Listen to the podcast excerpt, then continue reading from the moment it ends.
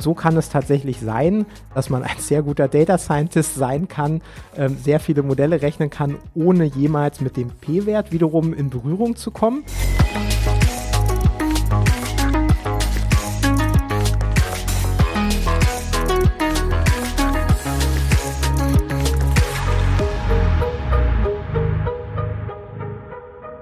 Herzlich willkommen zu In Numbers We Trust, dem Data Science Podcast. Wir sind INWT und wir setzen Data Science Projekte um von der ersten Idee bis zum fertigen Produkt. Und in diesem Podcast sprechen wir darüber nach einer längeren Pause, denn zwischendrin äh, sind leider ein paar Termine ausgefallen, weil wir erst ein bisschen krank waren. Dann war unsere Kollegin Sarah, die ja hier bisher noch nicht zu hören war, aber ohne die im Hintergrund nichts läuft, dann nochmal im Urlaub und daher ja, eine unfreiwillige Pause, aber wir haben viele spannende neue Themen und äh, unser Thema für heute ist, was ist eigentlich Signifikanz? Also es wird um den P-Wert und Signifikanztests gehen. Und an meiner Seite ist heute mal wieder Steffen. Ja, hallo zusammen und ähm, vielleicht gleich zur Korrektur. Signifikanz ist nicht nur P-Wert, sondern Signifikanz hat auch noch eine zweite Bedeutung und genau dieses Spannungsfeld und die darauf aufbauenden Missverständnisse werden das Thema sein. Wunderbar. Dann würde ich sagen, steigen wir direkt ein. Und ähm, ja, was ganz spannend ist äh, im Zusammenhang mit Signifikanz und P-Wert, ich sage es jetzt schon wieder so, äh, ist, dass wenn man aus der klassischen Statistik kommt, war das eigentlich so ziemlich das A und O. Also in den äh, Statistikvorlesungen war es so, dass die Signifikanztests und vielleicht noch die Regression so der Höhepunkt waren. Das war das, wo man davon ausgegangen ist, das wird man später auf jeden Fall brauchen. Denn wenn man eine Abschlussarbeit zu dem Thema geschrieben hat, ist man mit Sicherheit nicht hingekommen, ohne irgendwelche Signifikanztests anzuwenden und die dann eben auch zu interpretieren. Und da vielleicht gleich die Anmerkung, auch die Regression hat natürlich Signifikanztests unter der Haube. Das ist auch nicht ein Entweder-Oder, sondern Regression inklusive von Signifikanztests. Genau, also da wäre dann beides dabei. Und ähm, in den Abschlussarbeiten, ja, war dann natürlich immer die Frage, ist es am Ende signifikant oder nicht? In der Wissenschaft sollte es eigentlich keinen Unterschied machen, aber dennoch waren die meisten Leute natürlich immer glücklicher, wenn denn auch ein signifikantes Ergebnis herauskam. Und demgegenüber steht jetzt eher der Bereich Machine Learning, wo man über dieses Thema sehr viel weniger hört. Und äh, ein Anlass für diese Folge war auch ein Artikel, den wir online gesehen hatten, äh, wo sich jemand bemüht hat äh, zu erklären, was der P-Wert eigentlich ist. Und das wendete sich explizit an Data Scientists, wo wir dann doch ein bisschen verwundert waren, dass man das einem Data Scientist eigentlich erklären muss. Das ist so ein bisschen so, wie wenn man einem Piloten erklären müsste, wie man eigentlich ein Flugzeug fliegt. Man würde erwarten, dass man das kann weil es eigentlich zum, zum Grundstock gehört. Trotzdem, der Hintergrund ist, ähm, die Bedeutung des P-Werts ist eine ganz andere im Machine Learning. Da trifft man ihn viel, viel seltener und das wollten wir heute noch mal ein bisschen auseinandernehmen. Und äh, da können wir vielleicht noch mal anfangen mit den beiden Bedeutungen, die das Wort signifikant eigentlich hat. Genau, nachdem wir jetzt eigentlich schon ganz viel gesagt haben, ähm, sagen wir das gleiche nochmal, nur noch sortiert. Und äh, um mit dieser Sortierung anzufangen, wenn man einfach mal in einem Wörterbuch nachschlägt, was signifikant eigentlich bedeutet, dann gibt's da zwei Interpretationen. Die eine läuft unter der bildungssprachlichen Interpretation, wo signifikant äh, gleichbedeutend ist mit in deutlicher Weise als wesentlich wichtig erheblich kennbarer Unterschied. Also Wichtigkeit ist Signifikanz. Und dann gibt's halt sozusagen die zweite Interpretation oder die zweite Bedeutung von Signifikanz in dem Bereich der Statistik. Und das, was Ahmed angesprochen hat und was dann äh, so Diskussionen sind, was ist denn jetzt, ist der Effekt signifikant? Diese Diskussion kann man natürlich erst dann führen, wenn man eigentlich weiß, spreche ich jetzt über Signifikanz aus einer statistischen Perspektive oder spreche ich über Signifikanz aus der Perspektive, ist das, was ich hier diskutiere, wichtig, unabhängig davon, ob es statistisch signifikant ist. Ne? Also es sind zwei, äh, zwei Aspekte und was wir jetzt im Folgenden vorhaben, ist erstmal darzustellen, was Signifikanz im statistischen Kontext bedeutet und das taucht ganz klassisch bei kausalanalytischen Fragestellungen auf. Ich habe irgendeinen Zusammenhang, den Zusammenhang modelliere ich durch ein statistisches Modell und möchte dann in diesem Modell sozusagen rausfinden, welche Effekte sind denn signifikant, also über den statistischen Zweifel erhaben in so einem Modell. Genau, und das äh, zweite Thema, also zweiter Teil der Agenda, da wird es dann ums Machine Learning gehen, also dann eher die Interpretation signifikant im Sinne von wesentlich wichtig. Aber zunächst zurück zur Statistik und da haben wir als Setup ja in der Regel die Situation, dass wir eine Grundgesamtheit definiert haben, das ist die Menge aller Einheiten, über die wir eine Aussage treffen wollen und das Leid des Statistikers oder der Statistikerin ist ja immer, dass diese Grundgesamtheit in der Regel sehr, sehr groß ist, viel zu groß, um eigentlich alle Einheiten zu untersuchen. Und das führt dazu, dass man dann in der Statistik nicht mit der gesamten Grundgesamtheit arbeiten kann, sondern mit einer Stichprobe, die häufig zufällig gezogen ist, aber eben auch anderweitig zustande kommen kann. Aber es ist halt immer mit einem zufälligen Prozess einhergehend. Ähm, ich kann nicht final deterministisch festlegen, wer jetzt in so einer Stichprobe drin ist. Das heißt, sozusagen durch die Auswahl meiner Datenpunkte habe ich eine Zufälligkeit. Das heißt, ich habe jetzt eine Information in den Daten in dieser Stichprobe, die sich zusammensetzt aus einem systematischen Teil und einem in der Stichprobenziehung bedingt auch einen zufälligen Teil. Also man spricht dann immer von Signal, das ist das systematische und einem gewissen Noise.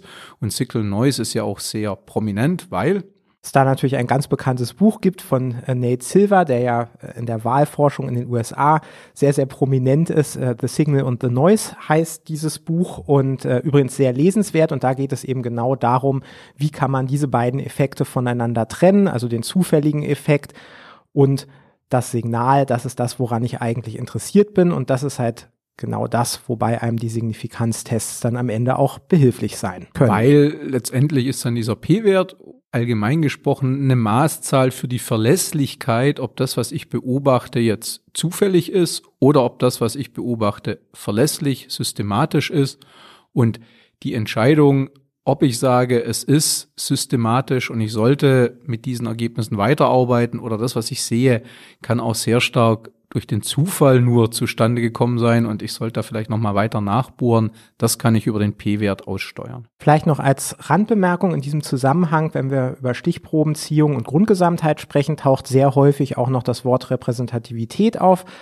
Das ist die Frage, ob die Stichprobe repräsentativ für die Grundgesamtheit ist. Das heißt, ich zumindest erwarten kann, dass die Verteilung der interessierenden Merkmale in der Stichprobe der Verteilung der interessierenden Merkmale in der Grundgesamtheit entspricht. Das ist auch ein ganz spannendes Thema, haben wir auch einen Blogartikel zu auf der Webseite. Aber es ist eigentlich so umfangreich, dass wir das lieber in einer separaten Folge nochmal behandeln und hier heute ausklammern. Genau. Das heißt, damit gehen wir wieder zurück zur Stichprobe und jetzt haben wir irgendeinen Effekt gefunden und der hat eine gewisse statistische Unsicherheit. Und jetzt könnte man ja sagen, ist ja kein Problem, jetzt will ich den halt genauer messen, vielleicht doppelt so genau, meine Unsicherheit soll sich halbieren. Und was dann halt ins Spiel kommt, ist das sogenannte Wurzel-N-Gesetz, ne? dass wenn ich für eine doppelte Genauigkeit äh, wenn ich eine doppelte Genauigkeit anstrebe, dass ich dann halt nicht die doppelte Menge an Befragten in meiner Stichprobe oder Untersuchungseinheiten meiner Stichprobe benötige, sondern die vierfache Menge, weil die Genauigkeit geht mit der Wurzel des Stichprobenumfangs einher. Sprich, zehnfache Genauigkeit, hundertfacher Stichprobenumfang. Und da Stichprobenziehung und Datenerhebung meistens auch nicht ganz unaufwendig und damit auch nicht ganz billig sind, ist es natürlich was, wo man sich dann entscheiden muss, ähm, will ich oder kann ich diese Wege noch gehen, um hier eine zusätzliche Genauigkeit durch mehr Datenpunkte zu erzielen. Und das ist natürlich was, wenn wir uns dann an Datensätzen äh, uns Datensätze anschauen, die eher so aus dem Bereich Big Data kommen, wo das eigentlich überhaupt kein Problem mehr ist. Und das wird dann auch im Bereich Machine Learning ein ganz relevanter Punkt sein, den wir diskutieren müssen. Und dieses Thema mit den Kosten, was jetzt so harmlos äh, klingt, das sieht man ja eben auch, wenn es zum Beispiel um Markt- und Meinungsforschung gibt, äh, geht, also zum Beispiel das ZDF Politbarometer. Wenn man da so ein bisschen auf der Webseite schaut, da wird eben auch immer angegeben, wie groß ist eigentlich die Stichprobe, mit der hier gearbeitet wurde. Das ist dann oft etwas in der Größenordnung 1500 bis 2000 Personen, die da befragt wurden. Das ist genau dem Wurzel-N-Gesetz geschuldet und ist dann ein Kompromiss aus Geschwindigkeit. Mehr Leute befragen bedeutet halt auch, ich brauche länger, aber vor allen Dingen eben auch Kosten. Und ähm, da ist eben so der gängige Konsens, dass man da bei bundesweiten Befragungen ganz vernünftigen Trade-off hat zwischen Genauigkeit der Ergebnisse und eben den, den Kosten, die dann mit der Befragung oder Erhebung im Allgemeinen verbunden sind. Genau. Das heißt, wir haben eine Stichprobe und die ist vernünftig groß. Die ist so groß, dass wir eigentlich Aussagen treffen können und nicht zu groß, als dass sie zu teuer gewesen wäre, die zu erheben. Und haben ja gesagt, jetzt gibt uns dieser P-Wert die Möglichkeit, darüber zu entscheiden, wie verlässlich können wir Rückschlüsse aus der Information in diesen Stichprobendaten ziehen. Und der P-Wert ist ja eigentlich schon ein Ergebnis und der P-Wert ist letztendlich das Ergebnis von einem statistischen Signifikanztest. Und auf der anderen Seite haben wir das sogenannte Testniveau, das Alpha. Das ist letztlich die Fehlerwahrscheinlichkeit, die wir bereit sind einzugehen. Bei gängigen Anwendungen ist diese Fehlerwahrscheinlichkeit in der Regel auf fünf Prozent normiert. Wenn es um viel geht, zum Beispiel im Bereich Medizin oder Pharma, kann das eben auch mal ein Prozent oder sogar 0,1 Prozent sein. Das ist ganz spannend, wenn man sich auf äh, Arzneimittel ähm, Informationen, den Beipackzettel das nochmal anschaut. Da sind immer Nebenwirkungen angegeben und da findet man diese Informationen dann eben auch aus den Zulassungsstudien, wie häufig bestimmte Nebenwirkungen auftreten. Das ist also letztlich ähm, die Anwendung. Und was man im Wesentlichen macht äh, für die Testentscheidung, man vergleicht dann den P-Wert mit dem Alpha und wenn der P-Wert kleiner ist als das Alpha, dann gehe ich davon aus, dass ich einen signifikanten Effekt gefunden habe. Und wenn der p-Wert größer ist als das Alpha, dann habe ich hier noch zu viel Neues drin, um eben mit Sicherheit zu sagen, dass ich hier einen Effekt gefunden habe. Das war immer das große Drama bei den Abschlussarbeiten, wenn das am Ende nicht gepasst hat. Also vielleicht nochmal wirklich in einem Satz, ich finde einen Effekt und jetzt kann es halt auch die Möglichkeit geben, dass den Effekt, den ich finde, dass der zufällig ist. Und wenn meine Wahrscheinlichkeit sehr hoch ist, dass der Effekt zufällig ist und damit nicht systematisch, dann sage ich halt, der Effekt, den finde ich so nicht vor. Ich kann meine Hypothese, den Effekt gibt's gar nicht, nicht verwerfen. Und die Wahrscheinlichkeit, dass es den Effekt eigentlich gar nicht gibt, das genau ist der P-Wert. Genau, da muss man bei der Interpretation noch mal ein bisschen aufpassen. Aber genau, das ist letztlich zumindest die Entscheidungsregel. Und ähm, Früher war es häufig so, dass man stattdessen etwas anders entschieden hat. Da musste man mit äh, Tabellen arbeiten und Quantile ablesen. Und der P-Wert ist natürlich deutlich bequemer, aber er beinhaltet so ein bisschen eine kleine Gefahr. Äh, und zwar ist es natürlich häufig so, wenn ich jetzt zum Beispiel einen P-Wert herauskriege von, sagen wir, sechs Prozent, und eigentlich wollte ich mit einem Alpha von fünf Prozent arbeiten. Dann wäre ich ja jetzt in der nicht so komfortablen Situation, weil es ist noch zu viel Stochastik dabei. Ich kann den Effekt nicht mit Sicherheit identifizieren.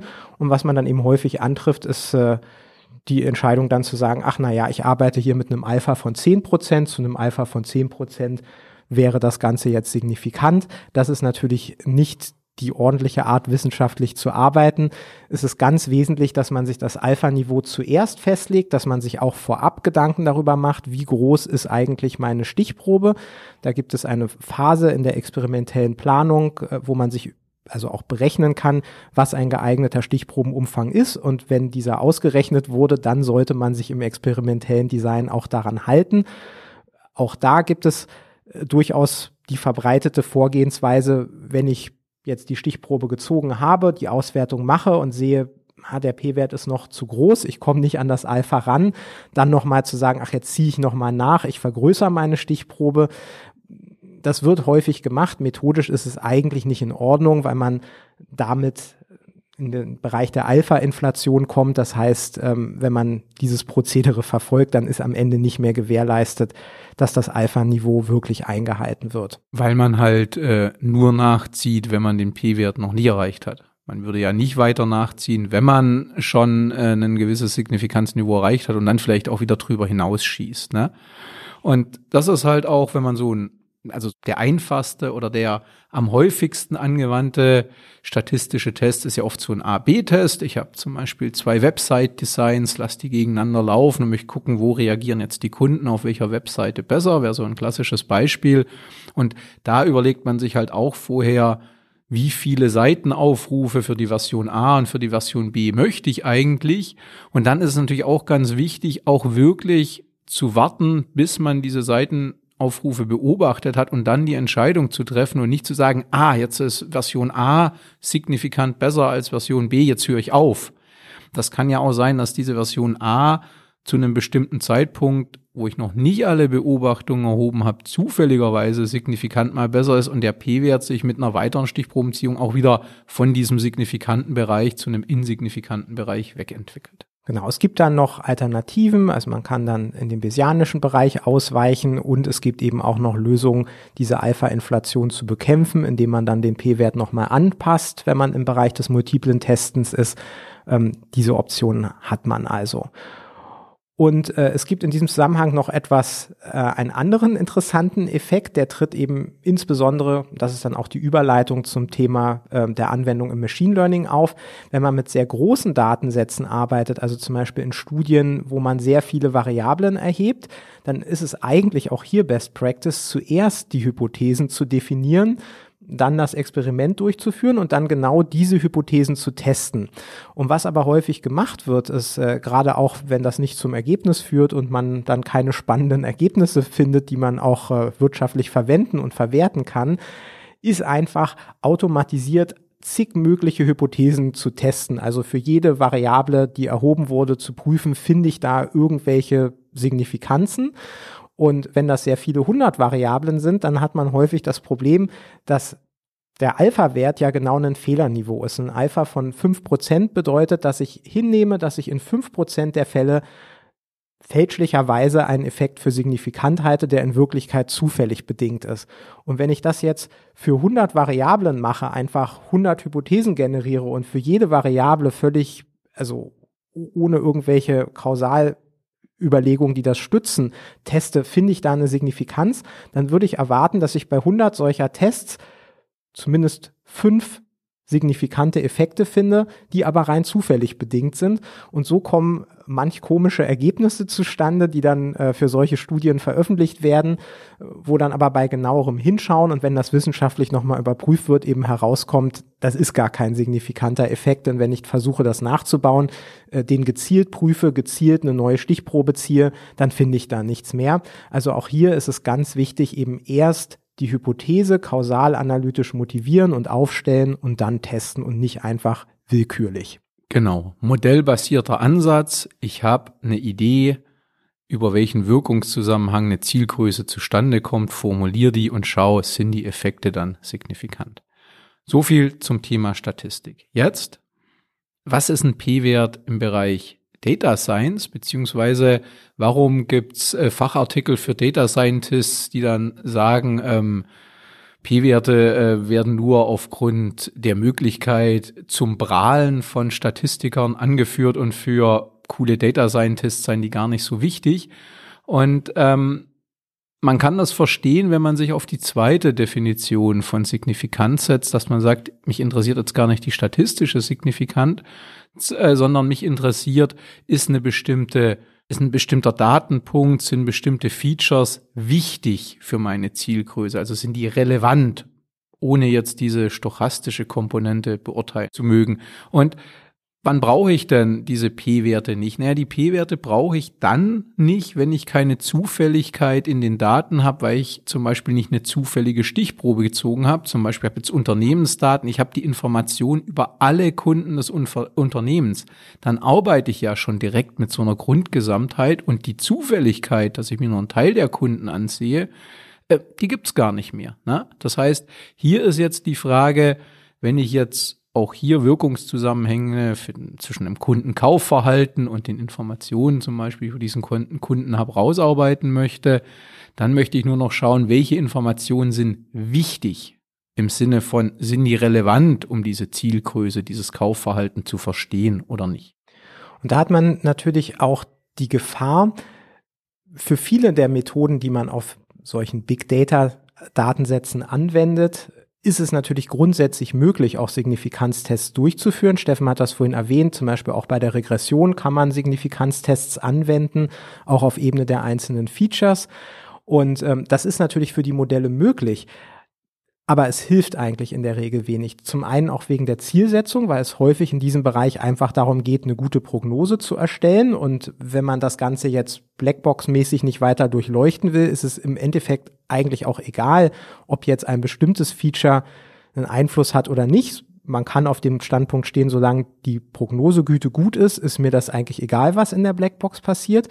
Und der andere Punkt, das passiert häufig auch ähm, beim AB-Testen, wenn wir sehr große Datensätze haben, da findet man dann natürlich immer irgendwelche Signifikanzen, aber die Effektgröße, um die es dann am Ende geht, ist einfach winzig.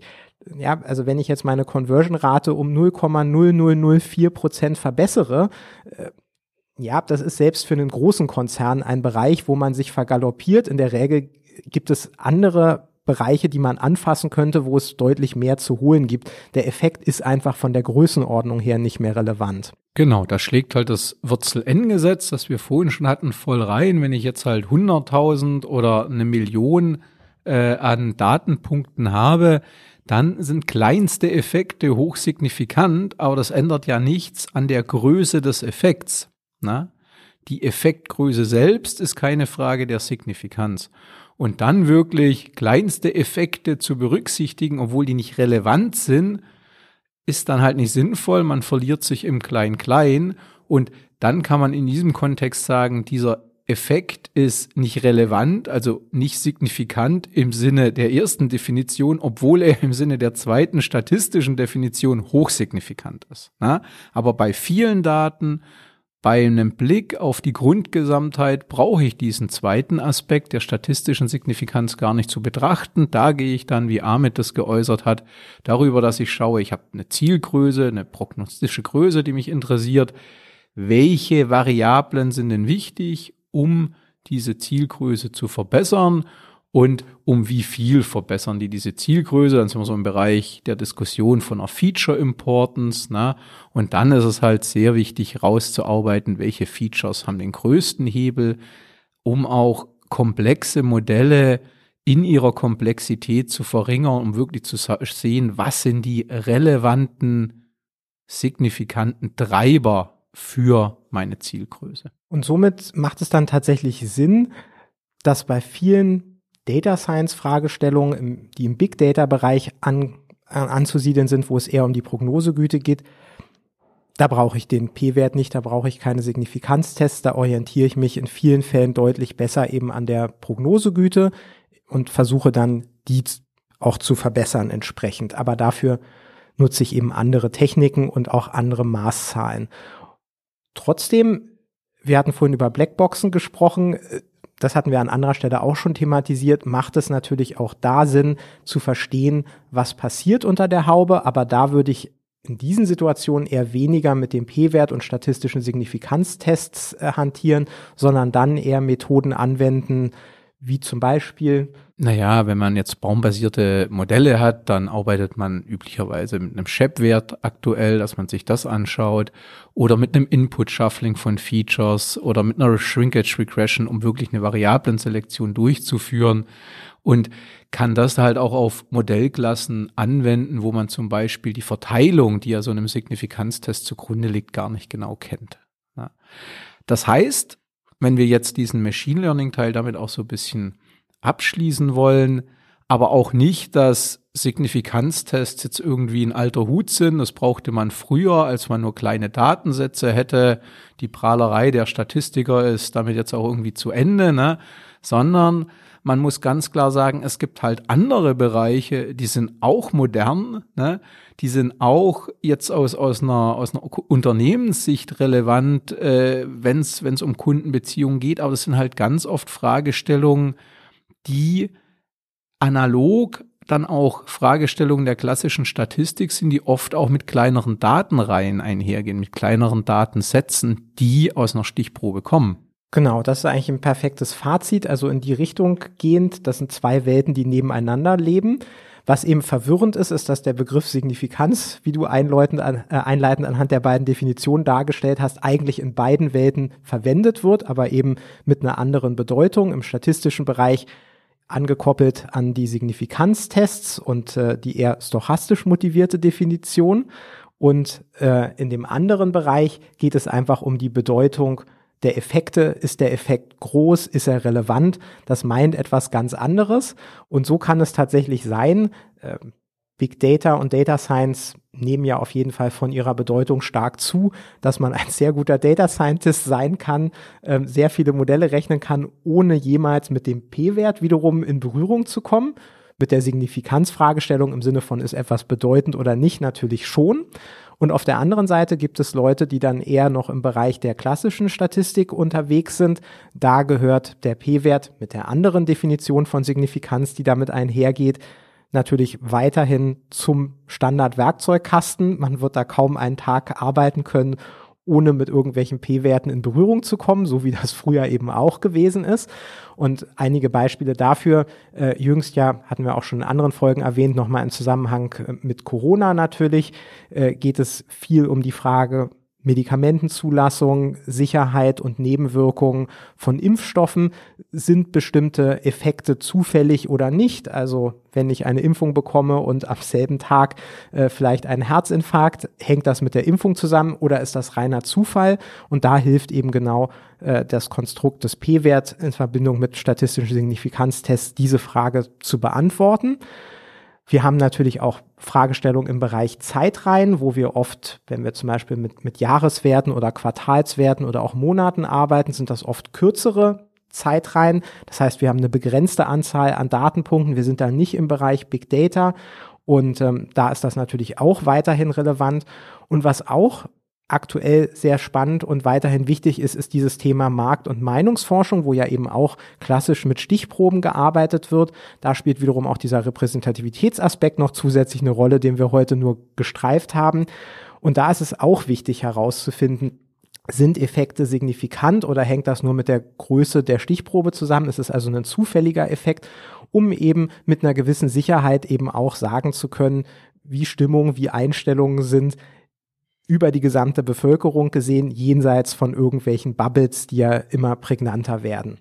Schöner hätte ich es nicht zusammenfassen können. Wunderbar, dann nehme ich das so mit und äh, danke euch fürs Zuhören. Ähm, es tut uns nochmal leid, dass wir ein bisschen Pause hatten. Jetzt werden wir auf jeden Fall wieder regelmäßig im Zwei-Wochen-Rhythmus ähm, neue Folgen veröffentlichen.